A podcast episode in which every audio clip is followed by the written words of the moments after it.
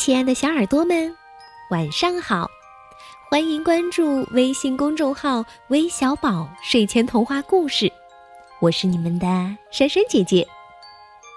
立冬了，气温开始下降了，小朋友们不妨早早的躺到被窝里，来听珊珊姐姐和橘子姐姐讲故事吧。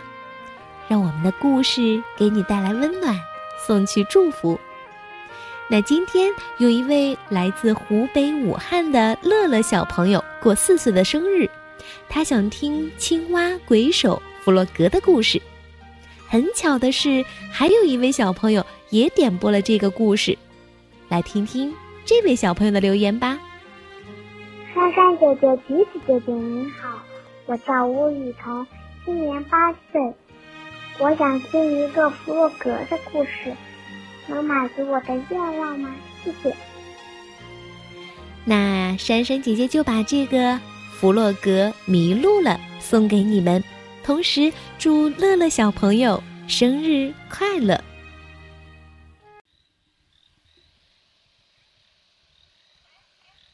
这是一个美丽的秋日，弗洛格、野兔、老鼠和小鸭在玩捉迷藏的游戏。现在轮到弗洛格去找人了，他正在数数：一、二、三、四。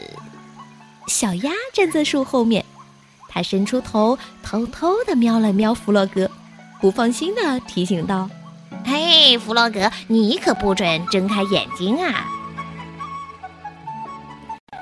二十一，二十二，二十三。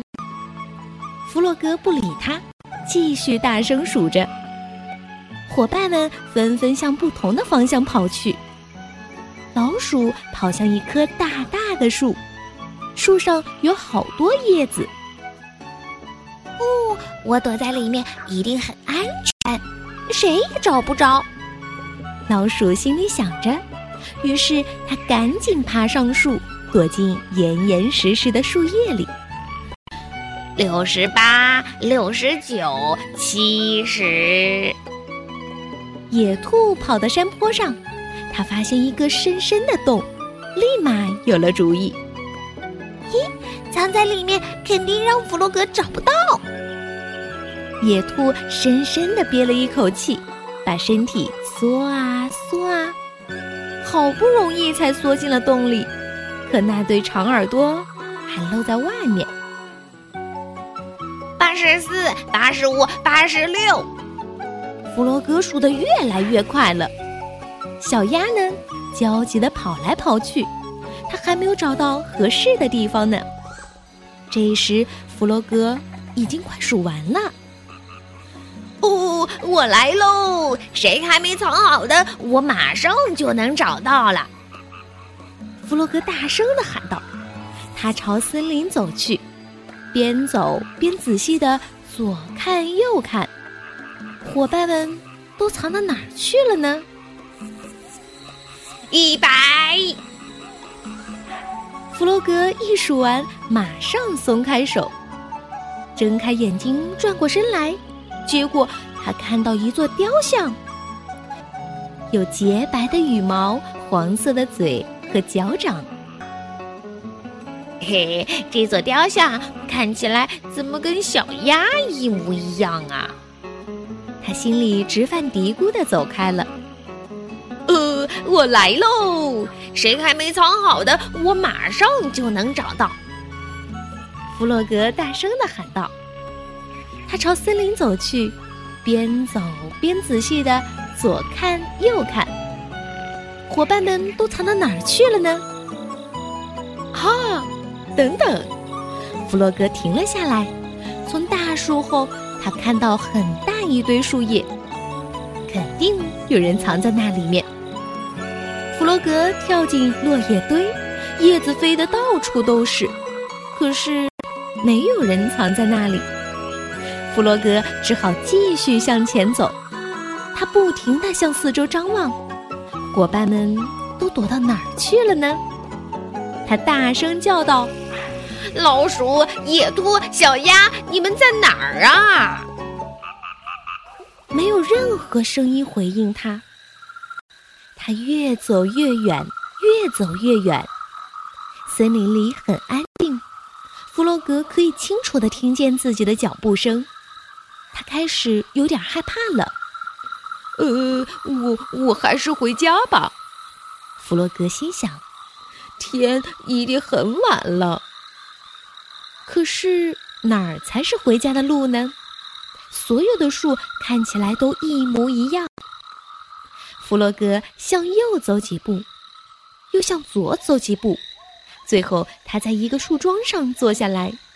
呃，我迷路了，我回不去了，我再也见不着野兔、小鸭和小猪了。弗洛格伤心的想。坐了很久，弗洛格才平静了下来。他抬起头，看天上有只鸟在飞。在树林上方，太阳正要下山。呜，在家里，我每天都能从窗前看到日落。弗洛格灵机一动，那么，假如我一直朝着那边走的话，就肯定能回到家。他高兴地跳了起来，朝着太阳落下的方向跑去，穿过树林和草地，来到一条小溪前。他加快速度，腾空跳起，嗯，很大的一个青蛙跳，弗洛格跳过去了。终于快要走出森林了，弗洛格看到了野兔、老鼠和小鸭，他们在焦急的大声叫：“弗洛格，你在哪儿啊？”原来大家都在找他。弗洛格踮起脚，轻轻地向朋友们走过去。然后在他们背上各拍了一下，把他们吓了一大跳。嘿，小鸭、野兔、老鼠，他说：“嘿，这一下我把你们全找到了，哈哈！”嘿，你到哪儿去啦？小鸭担心的问：“我们等了很久也没见到你来找。”嗯，我我听到我听到老鼠在树林里，于是我就顺着声音跟过去。后来我以为野兔藏在一堆树叶里，可是在那里根本没有找到它。再到后来我就迷路了，我肚子里有种奇怪的感觉。弗洛格说，他用手摸了摸肚子。呃，现在肚子里又觉得怪怪的了，不过这次是因为我饿了。嘿，听完弗洛格的话，大家都开心的笑了起来。嗯，我们去小猪那儿吧。小鸭说：“嗯，他肯定烤了蛋糕。”是的，小猪正从烤炉里端出一盆香喷喷的蛋糕呢。弗洛格拿到了最大的那块，因为这一次他赢了。虽然找了很长很长的时间，但最终他还是把大家找到了呀。